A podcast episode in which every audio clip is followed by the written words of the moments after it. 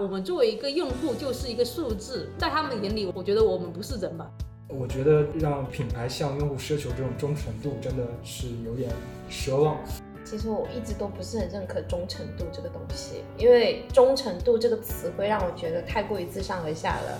品牌不要动辄就是我有几百万的注册会员，下一次我支持品牌公开你有多少的活跃 KOC，你有多少的高复购。会员机制，我觉得可能不应当是品牌来去向我们用户来索取这种忠诚度的一个机制，它应当是反向是成为品牌对自己的一个要求。你应当去想清楚，你想要为你最想要留存的用户提供怎样的会员服务，才能够去留存住他们。站在用户的角度来说，我更看重的是你这个品牌能提供给到我什么东西。但是现在大部分的一个品牌，你会发现它的一个角度是你用户能给我带来什么东西。消费者觉得会员等于我应该享受某些特权，商家觉得会员等于他能够永久的被我转化。会员数量不应当是成为品牌对你所有员工的一个要求，而是应该品牌回归到你有哪些真的去为你这种高频消费的忠诚用户，或者是高净值用户才能够提供的一个最高价值的增值服务，它才构成一个会员机制。Hello，大家好，欢迎收听新一期零一文化局，我是 Suki，我是菜菜，我是杨洋，我是邵波。就从之前去拆解那些会员体系来说，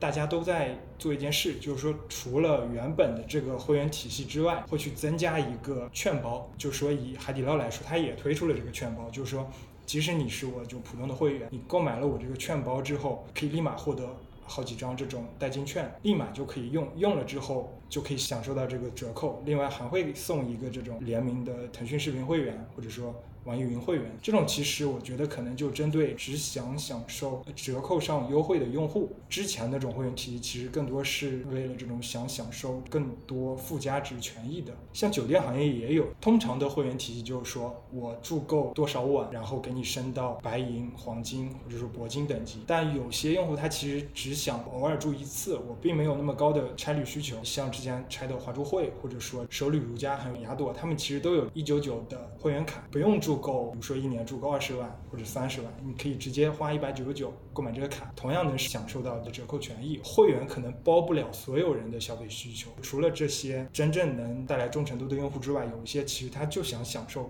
单次的折扣券包这个东西，其实解决了这样一部分群体的需求吧。但是它在价格优势上还是比不过闲鱼，闲鱼代下单一次可能三十块钱或者五十块钱，而且刚好是你刚才提到那两类人，他们就可以达成交易，双赢，就一个。只想享受单次的会员服务，另外一个他为了保住自己的会员等级，他也不介意借出，然后顺便还能小赚一笔。对，而且大家其实都有一个共识，就是归根结底，商家肯定还是赚钱的，对，甚至利润率都不低。那我作为消费者，我难道还要心疼资本家赚少了吗？其实我是想到一点，你刚才提到的品牌是一定知道这件事情的。我也觉得，因为你薅羊毛的人，你总是输不如赌，因为他们永远都会存在，永远都会有人就是说我想要用更优惠的价格去体验到更舒服的一个体验。那你竟然禁止不了，那这个渠道你放这，其实你们能通过这种薅羊毛的方式，然后来体验到我。算是作为一个引流品，所以商家其实就是睁一只眼闭一只眼对，那其实也挺好的呀。毕竟尤其是疫情期间的时候，你还可以帮我消耗掉一些供应链的库存上的一些压力，还有门店的一些成本啊、费用之类的。如果说真的品牌要跟你计较的话，那豆瓣小组他直接法务出动，一个一个的端过去。会在意的品牌，你其实去搜它显示不出来、显示不到的。大部分的其实还是能搜到的。算账的话，它肯定还是不亏的，能算得过来的。以会员机制来说，它其实不能够概括所有的一个产品。我们刚刚提到那种像海底捞或者麦当劳、肯德基这种餐饮服务类，我觉得它就是一个功能性的会员，只是说想吃你的时候，我希望用一个更低的价格。我有这种需求的情况下，我肯定是会优先说，我要么在闲鱼上找人帮我带一下单，或者是你有券的话，我也能够用哎，说到这里，我突然间想起，就是麦当劳跟肯德基在远古时代有那种纸质的券，啊，我们小时候应该都就是要撕下来。就撕下来拿去给店员帮我们下单。你说在这种场景下，那个会员算不算有忠诚度呢？我认为他其实他就想吃你这个麦当劳的吃品。对啊，我毕竟没有去吃华莱士，对吧？我毕竟最终还是吃了你。对，但是这种我觉得它可能是一个单次消费或者是一个功能性的一个需求。刚刚提的那种券包，我认为它在这个场景下，它确实已经做到它的一个板块了。那个券包实际上也是补充整个很庞大的会员机制，用户有一种短期或者是一个比较低频的消费，它这种需求。但是如我认为它肯定还会有存在一种会员机制，它是用户对品牌有极高的一个忠诚度的。举个很简单的例子，像去年爱奇艺它其实推出了好几部那个连续剧嘛，我当时为了看那个连续剧，我就开了它的会员，而且又不是说我一个月就能把那个连续剧看完，它有时候可能跟了一个月或者两个月，我就为了它我就续费了。然后我我又说忘记把那个取消掉，他扣了我几几 几个月的费用。但是你说这种场景下，我对他有没有一种忠诚度？就是因为我毕竟是买了那个爱奇艺的会员，嗯，就假如那个爱奇艺它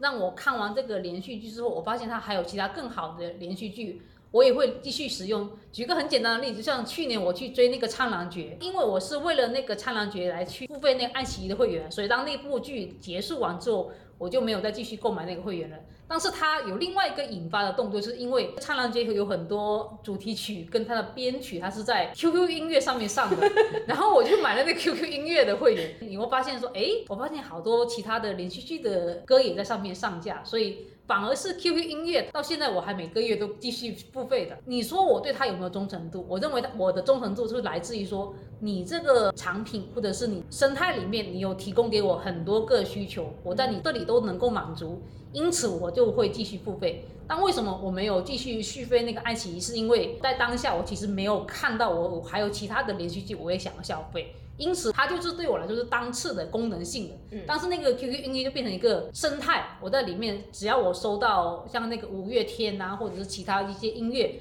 我都是能收到的情况下，我就会继续为这个生态来继续铺到它的会员。那我想问一下，大家有没有感受到说，在哪些会员机制里面，其实你对它有印象的，或者是？你真的是认可说它的会员机制是存在一些忠诚度的？我自己是总结了三种，我觉得大致可以分为这三种，当然也可能有其他情况。一种就刚才提到，就是他是品牌非常忠诚的用户，就是品牌信徒，他可能认为说我加入你的会员是一种身份的彰显，或者说成为你的会员可能指向的是一种更好的自己或者更好的生活方式。我觉得比较有代表性的可能是 Lululemon，它属于一个非常典型的，然后它其其实就是指向一种健康的生活方式嘛。然后第二种，它提供的会员权益是一种高频刚需。就是它的迁移成本或者替换成本是很高的，只能从你这里获得。比如说，如果你各个设备都用的是苹果，或者说你的公司都是用苹果办公的话，就是它会有一个那个 iCloud 会员，其实就相当于是一个云盘嘛，就是帮你去云备份储存，然后还可以共享、团队共享之类的，真的是一个刚需。而且你其实没有办法把它迁移到其他平台上去，因为它就是基于苹果生态的这样的一个会员。另外一种，我觉得是你的会员权益是具有一些独特性或者稀缺性的。我只能在你的这个平台上听某个歌手的音乐，那我没有办法从其他地方去获取，那我就只能买你的会员。我觉得这三种是非常典型的类型，大家也可以补充一下其他的。其实感觉也差不多，但刚才讲到的稀缺感的话，我会想到的是山姆诶，因为我很少买会员，像刚刚才才提到那种购买的首月的，我会在买完它首月的那个一瞬间，我会马上跳到那个设置那里，把它那一个下月续费给取消。我好希望我有你的这个记性，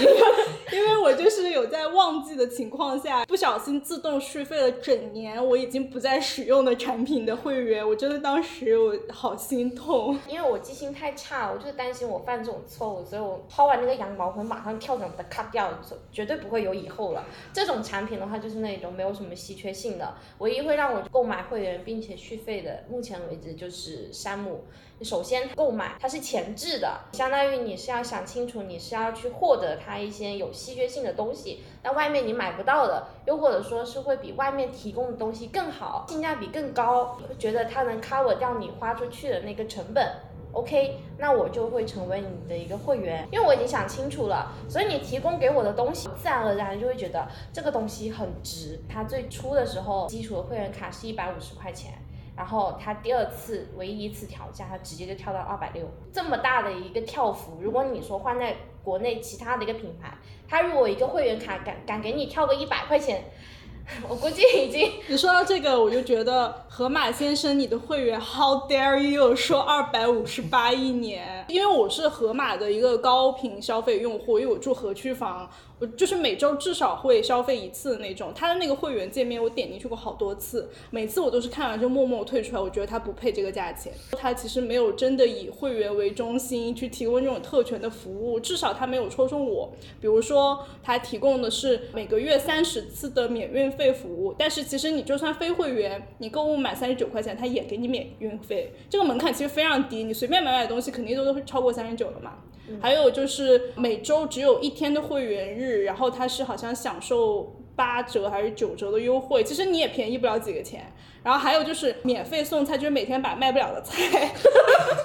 卖不完的菜让你免费领取，就这个对钱大妈的用户可能还算比较有吸引力，但是你要两百五十八哎，同样的价格，山姆一定是性价比更高的。是的，它跟山姆之间的会员年卡只差两块钱，它给到我的一个体感就是说我真的是会员。它现在虽然说在京东上面也上了它的一个电商渠道，但是你会发现很多东西你都买不到。你只能买到其中的一些产品，就会让你觉得，嗯，你的会员卡是值的。而且它在那个渠道平台上面，它也会给你标注，就是说，如果你是会员的话，你在我这里买，你还会有一个怎么样的优惠价？就是它方方面面都有维护到你作为会员的一个身份。然后还有另外一个会让我觉得会成为会员，以及我觉得那个才是真正的会员制度的话，就是一种荣誉感和身份感、等级感。这种东西的话，一定是高客单的一个消费品，然后才会拥有。比如说奢侈品，我觉得会员就是要有一个门槛。当你成为他的会员，你愿意花那么多钱的时候，比如说你花一个几百万去买一个包，这个时候你肯定不会去在意优惠，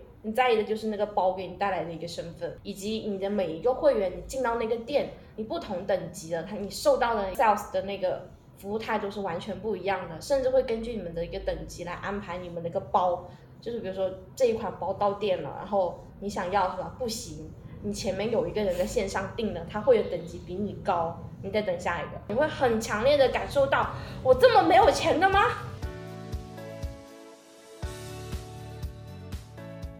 我作为用户的话，对哪个品牌可能都没有这个忠诚度这一说，可能就是我有需求，它正好有服务吧。其实仔细想一下，就跟。所有这种消费品接触过的，基本上都已经注册过他们的会员。我这边的话，可以大概分三种类型吧。一种就是这种消费导向的，我最常用的是美团外卖的会员。另外一个就是这种内容导向的，其实就刚刚有提到这种视频网站，像网易云音乐这种，还有得到这类知识付费网站嘛，其实都属于这种内容导向的。然后还有一种就是说工具导向的吧，日常办公用的最多的这种 WPS 的会员。那还有这种搞定设计的会员，其实回过头来来看，我觉得让品牌向用户奢求这种忠诚度，真的是有点奢望。其实正好用户有这个需求，然后你能提供这个服务的时候，可能一拍即合，会来你这里消费。但是期望用户转化成为你的这种高净值用户、更高等级的用户，它其实很难。就像。金字塔一样筛到最后，其实只有那尖尖那一部分。提到这个，我觉得有点悲伤的感觉，就是因为很多品牌其实会把它的会员数量作为它的商业叙事。包括像那个海底捞，之前特地去查过，它好像好像已经有一个亿的一个会员。那我其实很想知道，说这一个亿的会员都知道吗？他知道他自己是会员这个事情吗？你会发现说，我们生活中，包括你现在去线下餐饮店去消费，他都让你去说扫码下单哦，一定要得要去经历那样子一个小程序的一操作才能够下单。但是其实你对这个品牌它本身是没有任何链接度的，我只是单纯吃个饭而已。你凭什么把我列进你的会员数量？你有问过我吗？有可能你真的是去把你整个一年里面消费完的一个门店的品牌都列出来之后，你会发现说可能有九成以上我们都对对它没有任何印象的。嗯。但是呢，你会发现说在品牌它去讲它的商业叙事的过程中，它就一定会把它的会员数量拿出来。我觉得某种程度上有点像那个皇帝的新衣，自欺欺人。这个可能就是因为他无法去寻找其他的一个解决方案，他可能认为说，那我如何去确保你这个会员在我这里消费完，我还能够期望你再来消费呢？那会员机制包括说能够叠加很多权益，以及随着你这个消费频率次数的一个增加，我能够给你提供更多的权益的一个会员机制，会是一个解法呢？我觉得可能很多品牌都是想要去。做这样子一个尝试，因为这个就是你觉得啊，你不做会员机制啊，那其他品牌都在做，你会觉得有点惶恐，就是你会觉得如果我不做会员机制，是不是代表有可能我在某一个商业觉得我是错的？这种就是一个排他性会比较明显。像之前其实大家也有讨论过一个场景，就是说。呃，你可能买了一个麦当劳的会员，不一定你真的是能够很高频的消费麦当劳，但你至少能够确保那个会员不会去消费肯德基。这种排他性有可能只是掩盖在会员机制背后的一个逻辑。当他买了一个会员，他肯定会觉得说，哦，那我花钱买了这个会员，我就要把它用回本。下次有可能在一些我还模糊不定的一个决策当中，我就买麦当劳，我我不买肯德基。那排他性可能就是一个可以直接带来的一个行为或者决策导向。至于说你说这个会员机制上，你要去寻找说用户对你这个品牌的一个忠诚度，我觉得可能都是一种梦里面大家会去想要的一个场景。我觉得如果你真的去看品牌很多手握的一个数据，应该大家都已经梦醒了吧？说不定那个品牌内部他们已经很明确知道这个会员机制就是无法带来任何忠诚度的，大家都是只是为了消费就想要用你这个会员。当他没有这个消费，他立刻就离开，忠诚度无法去确保。但是你对外你不能这样说啊！如果你连这个会员机制都不拿来作为一个商业叙事，你如何让大家都认为说哦，你这个品牌真的很不错，发展的很不错？有种困境在吧？品牌自己不可能去破这个圈的。他不可能去说破说这个会员机制有可能不能够直接给我带来很大的一个利益，但是你不能否定掉它，它有可能在品牌这里，它就是说我不能明确的确定说这个会员机制能够给我带来利益，但是我也不能够因为这种不确定性而否定做会员机制这个行为，就是一种比较模糊的状态吧，我觉得。嗯，我觉得很多品牌是真的没有想清楚自己为什么要做会员，他是把这个当做了一种基建。基础设施可能公司就会要求销售说你一个月要达成多少的会员注册量，甚至说你线上商城的很多这种工具，它都会自动给你提供那个会员的功能，所以大家就好像都自然而然觉得说做品牌就好像会员就是一项基础的功能，就是一定要收取到这个会员的信息。但是至于它到底有没有什么用呢？我觉得很多品牌，尤其是某些品类的品牌。他们是完全没有想清楚的，所以我在想说，我们刚才在讨论的很多，可能是身为运营，所以特别重视用户忠诚度，特别重视用户怎么想这件事情。但对他们来说，他们理解的会员可能仅仅是可触达的用户而已，因为因为至少我获取到了你的微信号，或者说你的手机号码。那不管你之后会不会来，至少我还有能够联系到你的方式，我还可以给你发各种各样的短信。那只要我覆盖的面够广，哪怕转化率只有百分之一，可能还是能够带来一些数据的吧。就我是有点感觉，现在有些品牌它是把会员这个词给用烂了，而且品牌有真的有把会员当成会员吗？它既然是说把我们当做会员了，那站在用户的角度来说，我更看重的是你这个品牌。能提供给到我什么东西？但是现在大部分的一个品牌，你会发现它的一个角度是你用户能给我带来什么东西？你一天到晚的想把这条鱼给激活，然后呢，你又一天到晚的希望这条鱼它既给你买东西，它又给你做活动促活，它又给你发小红书去做那种什么广告营销帖，这用户是来你这里无偿打工的吗？这真的是会员吗？比如说，如果我真的是会员的话，我花了钱在你这里消费了，我应该是一个比较尊贵的身份吧？为什么我会活成了像个打工人？所以这就是理解的偏差的问题，就是消费者觉得会员等于我应该享受某些特权，对，商家觉得会员等于他能够永久的被我转化，永久的给我带来利润。这个点是觉得非常的不可理解的。如果品牌真的想要去做会员的话，我觉得他应该去理解一下自己的消费者他们想要什么，然后你再看看你自己真的能够提供什么东西给他们才对。这里我想补充一个小案例吧。前一段时间正好在做这种会员专题摘写的时候，加到了一个国内头部运动品牌的小程序，在它里面注册成了会员，然后顺带着就进了它下面的会员专属的这种俱乐部群。但其实声称的各种会员权利或者说各种会员福利，但进群之后会发现其实就是导购在不停的推送产品，而且那个产品其实也没有文案，就一张。小程序图直接就想要让你转化，然后进小程序付费下单，而且他们是不分时间的，就甚至在晚上十二点半的时候还在推送，一次可能推送五到七张左右这种产品图，甚至过了几天之后，因为群里有很多导购，连着有四个导购都从群里面去加到我，当时就很好奇这是什么操作，因为当时以为对这个群的预期，它是进群之后会有一些专属的这种会员活动，或者说有这些专属的组织大家去专门一些运动。但其实发现就这种操作，后来我加上当时有两个导购，顺带着就跟他们聊，发现门店有这个 KPI 的要求，每个导购每个月必须加购八十个好友，然后让他们注册成为会员，甚至就是导购之间为了去抢占这个用户，在一个群里去爆粉，然后去加同一个用户，这种体验其实是很差的。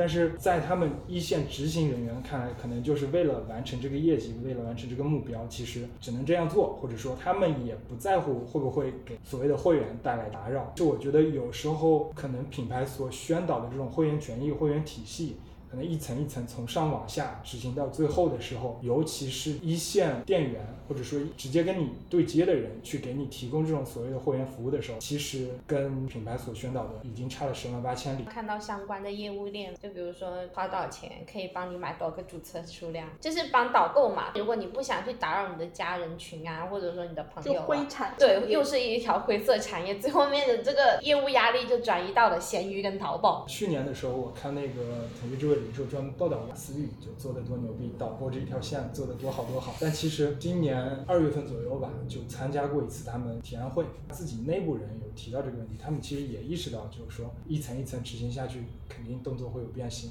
他们当时也没有啥好的解决办法，只能从总部到各个这种营销总，然后再往下到各大区，一层一层往下督导。但其实感觉没啥用。我觉得这样子一个场景下，我们作为会员受的罪也太多了吧？是的。我觉得这里可能回到一个点，其实我们之前也讨论过，为什么企微会收费，就是因为大家可能在过去都把会员当做一种救命稻草，觉得说我的一个会员数量，如果这个大盘子够大的情况下，我通过不断推。消息报答你这个用户，我总可以在你这里拿到更多的一个复购率或者是一个营收吧。但是你会发现说，在这种场景下，我们作为会员受的罪也太多了吧？包括刚刚我也被另外一个美妆品牌莫名其妙拉入另外一个群里面，他突然一下子。就在里面开始发消息，我当时说怎么回事？突然间那么多消息，我以为这出了什么事。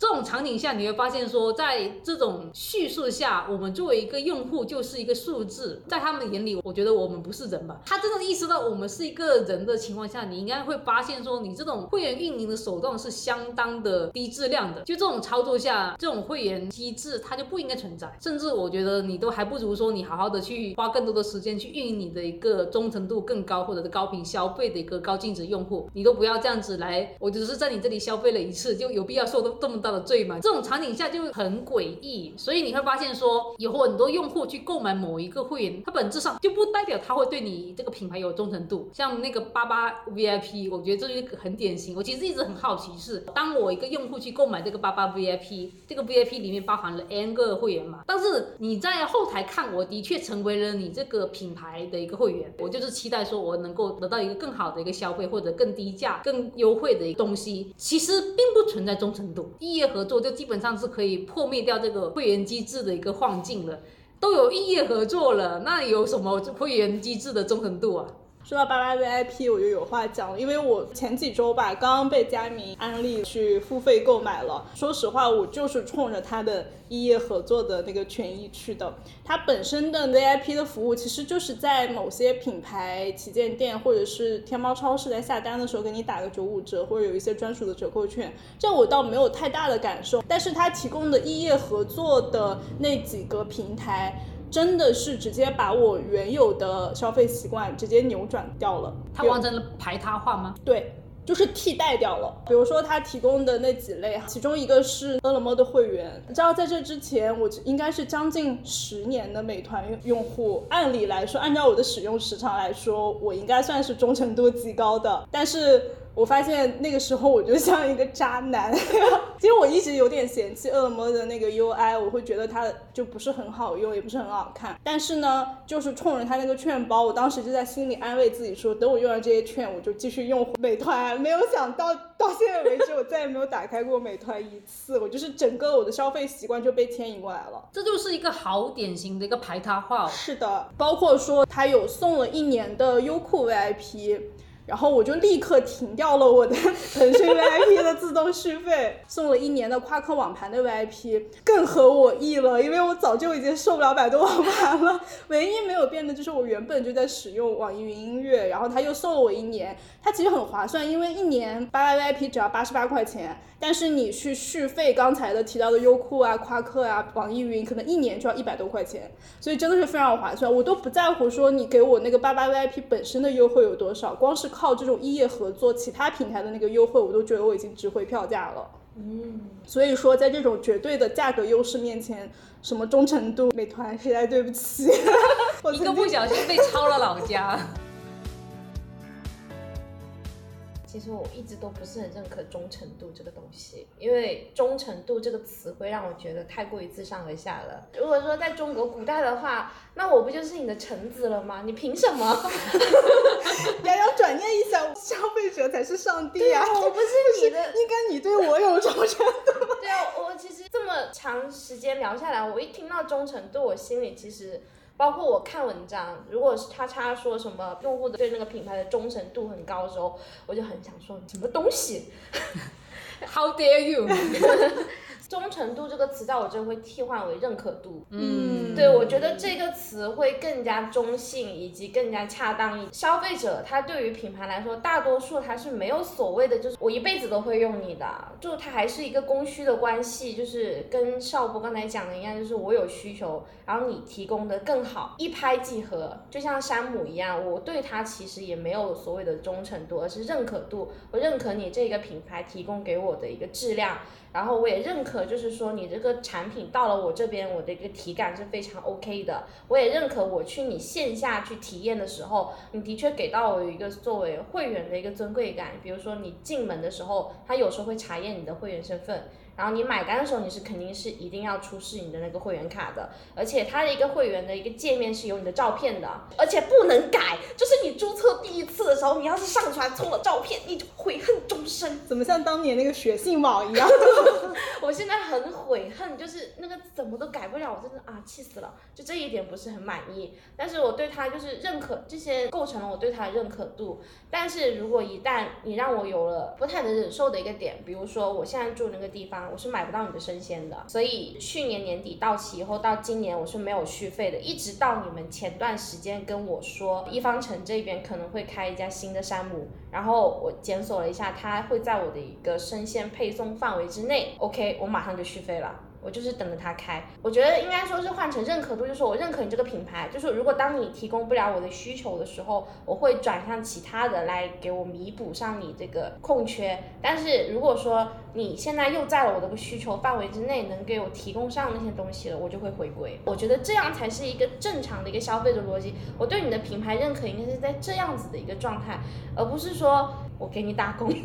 而且我还不能获得什么？拜托，我是会员呢，我要跟你所谓几十万个会员去抢那一样礼品。比如说，就昨天刚结束的茶颜悦色一个活动，我详细看了一下，就是说你只要注册成为他的小程序会员，就可以参加他那个活动。那我是要跟多少个人、多少个所谓的会员去争夺一个限量的礼品？根本没有感受到我是会员，而且我还给你促活了，我还要给你宣发，就是这个逻辑是不成的。我刚想到一句话，就是说，假如说就你一个人有一百万块钱的话，周围可能其他人只有十万块钱的时候，你在这里面可能算是一个有钱人。但是当大家都有一百万的时候，都站在这里的时候，其实也就没有所谓的谁是有钱人，大家相对来说都是一个穷人了。对比到会员里面也是，就是说，当这个体量足够大，或者说当你这个门槛足够低，大家把这个用户跟会员画上等号的时候，其实你所谓的会员的一些这种价值、会员的特殊殊权利，其实是很难让用户感受到的。真的是从品牌的商业叙事角度来说，它可能就是说我覆盖了多少用户，在他的视角里，可能这个庞大的会员数就是他能覆盖的一个用户群体吧。就品牌不要动辄就是我有几百万的注册会员，下一次我支持品牌公开你有多少的活跃 KOC，你有多少的高复购，他们敢不敢公布自己的高净值用户？尤其是像这种流失了还会回来的这种的话，我觉得才算是你真正的会员。如果你回归到现在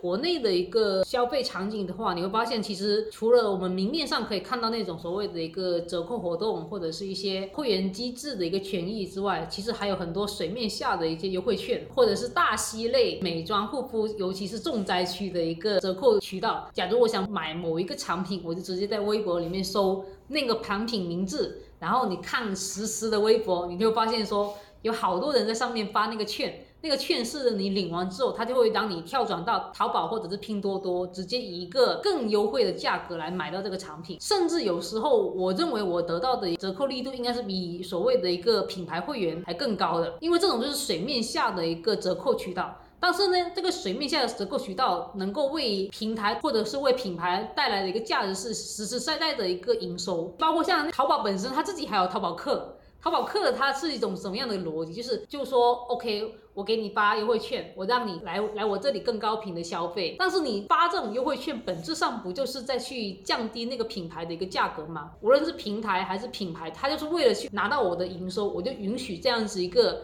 所谓，如果你说的严重一点，它应该是破价的一个操作的。但是它允许这样子操作，甚至它还形成很完整的一个链路。那在这种情况下，你再来跟我提会员机制带来的一个忠诚度，我觉得有点搞笑。你明面上你在损害我会员的一个权益了。的确，这一期聊完下来，可能大家还是要去回归到说，会员机制不应该是提到底所谓的忠诚度，因为这里如果你真的仔细去盘问清楚之后，我觉得可能大家都已经心里有个数了。我觉得这里你还是回归到那个操作到底能够带来的一个营收的价值是在哪里，才是真的在整个商业叙事下最直接的利益点。你刚刚提到那个破价，我就想到了服装行业，其实是一个很典型的案例，因为服装它的季节性特别强嘛，所以它可能每年都会有好好几次。的大甩卖清仓，就可能都是三折、五折，甚至更低的一个价格。在这样的价格面前，我觉得服装行业的会员就成为了一种笑话。就是你那点会员折扣和积分够干啥的？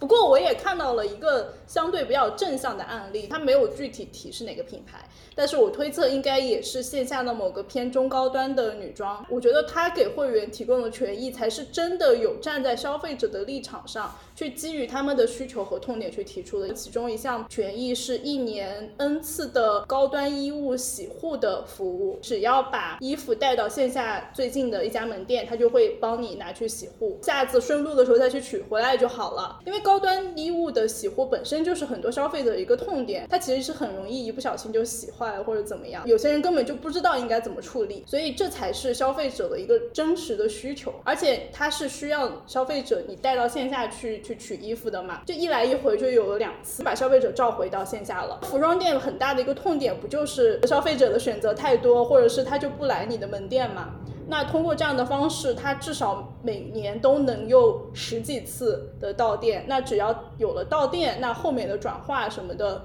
我觉得才能成为一种可能性。它算是构成了一种比较良性的闭环。其实我想起来一个案例，中国目前做阿迪耐克鞋服的一个代理商，它的会员体系里面比较关键的一点就是说，会员可以在我这儿获取界定的潮鞋抢购权。不同的会员等级，我可能会给你不同的码数。就比如说普通会员可能只给你一个码，再高级一些的我给你两个码，最高级的我给你三个码。这个码是筹码的意思。呃，就相当于增加一个中奖的几率吧。中奖的话，一款鞋可能中，比如说中十个码，如果你的码数多的话，其实你的中奖概率就相当于翻倍了。这个对用户来说其实是非常吸引他们的一个权利，但是这中间有个漏洞，就是说很多黄牛或者中间商他们会利用这个来去。炒鞋，就是说我在你这注册好多会员，我甚至愿意付费，会员费其实也不便宜，六百块钱左右。我付费之后增加抽奖次数，但这样就给真正忠诚的会员造成了一种很不好的体验，就是说，其实我们在这儿是忠诚度很高，或者说我很愿意在你这儿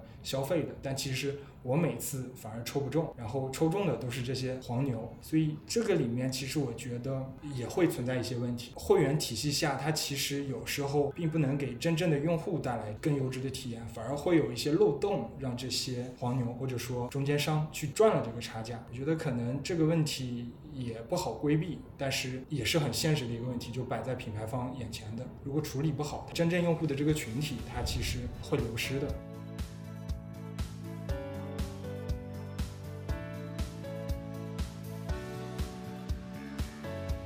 我有点好奇，我们刚刚提到了那么多种品类或者那么多品牌里面，大家觉得哪些是不那么适合做会员机制的？像刚刚提到的餐饮，还有日用品这种，我觉得就算你做了会员机制，消费者也很难对你有认可度，或者说有这种忠诚度，因为它的选择实在是太众多了，而且可替代性又很强。重要的是它的功能差异其实也不大。大家觉得还有哪些品类不适合做？其实之前我有想过这个问题，但后来我想了一圈，发现那些我认为。不适合的，他们其实都有在做，或者说都有在以所谓的会员名义去在做一些事情。就比如说可乐这个品类，或者饮料这个品类，大家觉得可能不会做会员，或者说我有这个需求，我可能进了这种便利店买一瓶水我就走了，不会说参与到你这个会员体系里，跟你有更多的接触，或者说参与你更多的活动。但其实我发现，不管可口可乐或者百事可乐，他们其实每年有专门做很多这种会员营销的活动。就比如说百事可乐，它会有那种线上的一个俱乐部，相当于一个限定，就每年限定的一个活动。百事可乐那个瓶盖拧开之后会有一个二维码，其实那基本上就是他们的一个入口。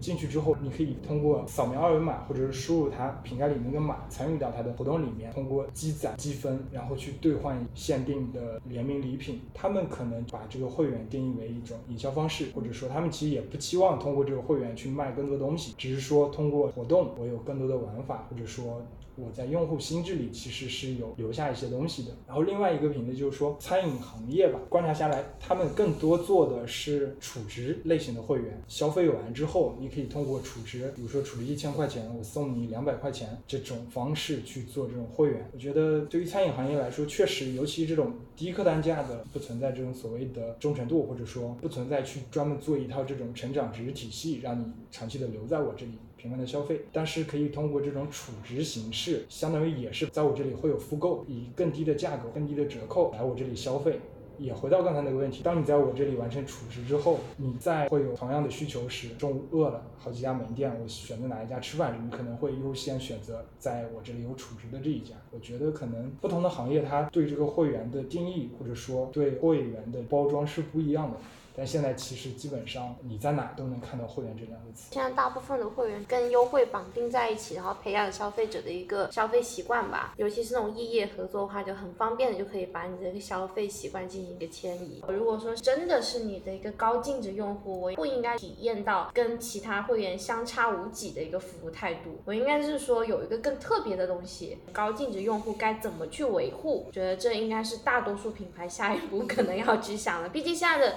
渠道过于透明了。如果所谓的会员机制或者会员福利，好像不是个人你都可以给他给的情况下，其实大家都不会感受到这种差异化的一个服务了。有可能你觉得我已经打骨折的一个价格，我已经卖这个产品了，结果那个用户拿到这个产品之后，发现说，哎，我在那个大主播的价格还更低啊，价格落差反而就影响到这个用户对你产品本身就应该有正当的一评价了。如果品牌不能衡量好这些的话，你反而会把你的用户推远。那你不如静下心来，好好的想。一下你之前渠道，还有你真正能提供给会员的东西到底是什么？我觉得再延伸一下的话，其实就是说最早的时候，大家去强调这个用户的增长。但是可能随着这个流量见顶，然后大家在用户这个上面没有叙事了，然后转到这种更精细化的这种会员运营上面。但是这个可以预见，迟早有一天也会到一个瓶颈期。呃，尤其视频网站，其实基本上到一亿左右会员，其实基本上已经到头了。就尤其像现在优酷，它再去强调会员的时候，它其实已经在这个新增用户上，因为它持续下滑的好几个季度，没有太多故事可讲，反而转过头来去讲这些更精细化的用户的活跃度，或者说用户活跃行为。我觉得可能再往下的话，有可能在会员这个叙事之后，可能就是走向了更高净值，或者说在。金字塔中上部会员的运营上，大家可能更重视。再延伸到过去我拥有的这些会员里面，可能没有一个愿意主动跟大家说我我是哪哪哪的品牌会员，就觉得很奇怪，我为什么要这样说呢？但是其实有一种会员，就是我觉得可能大家会把这个当成一个标签挂在身上，就是一些线下的这种协会或者这种俱乐部。举几个例子，就像书法家协会，或者说某个人是我是中国作家协会的会员，反而是这种很传统或者说很线下。这种俱乐部形式的会员，我觉得可能更受欢迎，或者说文化导向或者是精神导向的，比消费导向的这种会员，我觉得大家更喜欢用来做标签来介绍自己，尤其针对这些高客单价或者说高净值这类人群，可能后面会有某某品牌的什么什么会、什么什么会这种，反而我觉得可能会是一个趋势，或者说会是一个方向吧。突然想到，现在大部分的会员就是你想就能成为，但是你刚刚说的那些会员是你想不一定能进得去。对，就想起了之前应该是雅朵酒店，它其实最高等级的会员是买不到的，或者说你不管消费了多少你也达不到的。但是它会有一个门槛，就是说你在我这里可能消费了多少万，然后会进入到我这个筛选的池子里，然后我可能有董事长或者说我高层级别的人去筛选，你可以成为我的邀请制的这种会员。而且其实基本上看下来，各家的这种会员体系里面能带来营收占大头的，基本上就是中部以上。其实这种所谓的很大体量的这种泛会员、出街的这种占比很高的会员，它其实带来的营收很小。会员机制，我觉得可能不应当是品牌来去向我们用户来索取这种忠诚度的一个机制，它应当是反向是成为品牌对自己的一个要求。你应当去想清楚，你想要为你最想要留存的用户提供怎样的会员服务，才能够去留存住他们。所以这个还是反向说，你能够不断的去打磨，面向最忠诚或者是最高净值的用户，你能够提供的一种真的是。是带有独特性的一个增值服务，否则的话就会变成我们可能之前也有探讨过，就是如果你把会员机制扩大到说你变成对所有门店或者是无论是导购还是店员，你要求他们去扩大你的会员数量，就会变成说大家可能说不定我喊我妈过来，我让她加一下我的企微，我也是完成了公司的 KPI。但是你说这个会员机制它是真的吗？它只是一个任务啊。我认为这里可能也是一个状态吧，就是因为过去几年它都是在一个比较高速增长的一个状态，所以你会认为说我的会员数量可以无止境的扩大。结果后面你发现说到了这个阶段，整个经济下行的状态中，很多用户他其实也在调整他整个消费的一个习惯。有可能过去我可以很高频的消费海底捞，但是现在我可能会调低，因为我没有那么多钱了，我也要确保。我的生活能够有一个更好的一个储备，在这种状态下，等于是说，原本很多品牌可能都是期待我们的会员数量可以无止境的生长，按预期你也是这样子期待说整个经济可以这样子很高速的发展，但是到今年，我觉得应该很明显是经济下行，应该是相当明显的一个征兆了。那在这种情况下，你还继续去期待扩大你的会员数量来去完成你的商业叙事，就很明显是不可行的。这也是为什么说我们之前有讨论过，为什么企微会收费，它就是提醒你不要老是自欺欺人的。会员数量不应当是成为品牌对你所有员工的一个要求，而是应该品牌回归到你有哪些真的去为你这种高频消费的忠诚用户，或者是高净值用户才能够提供的一个。最高价值的增值服务，它才构成一个会员机制，它才能够形成一个，即使我拿它出来，我去面向我的忠诚用户。我都相信他对忠诚用户是有吸引力的，而不是像现在这样子，凡是个人你都说 我有个会员机制，我要推给给你。就这种，其实我觉得也是一个反省吧。可能海底捞还不是第一个。如果这样子聊下来，我觉得我们会发现说，有可能在过去几年不断的去扩大的品牌企微数量，它应该可能会有做一些调整。要么有一些品牌它意识到说，这个企微我花了那么多人力或者是费用运营到最后，它其实并不能带来一个很。好的一个复购率或者是营收提升的情况下，有可能大家就是会回归到一个很原始，就是小程序用完即走。在我这个小程序上面，你就是当你需要消费，你就在在上面使用，然后有可能我在上面去构建一些比较轻松的一个游戏或者是一个社区。就已经完成这种对一些大盘的一个用户的运营了，那我可能就会把我的很多的精力集中到一些忠诚用户上面，那个才是真的会员机制。最下面的我觉得不能够去把它泛化，说我这也是会员机制。最下面应该是一个很普通的你的一个用户运营的手段。好了，那这一期节目就到这里结束了，感谢大家的收听，我们下期再见，拜拜，拜拜。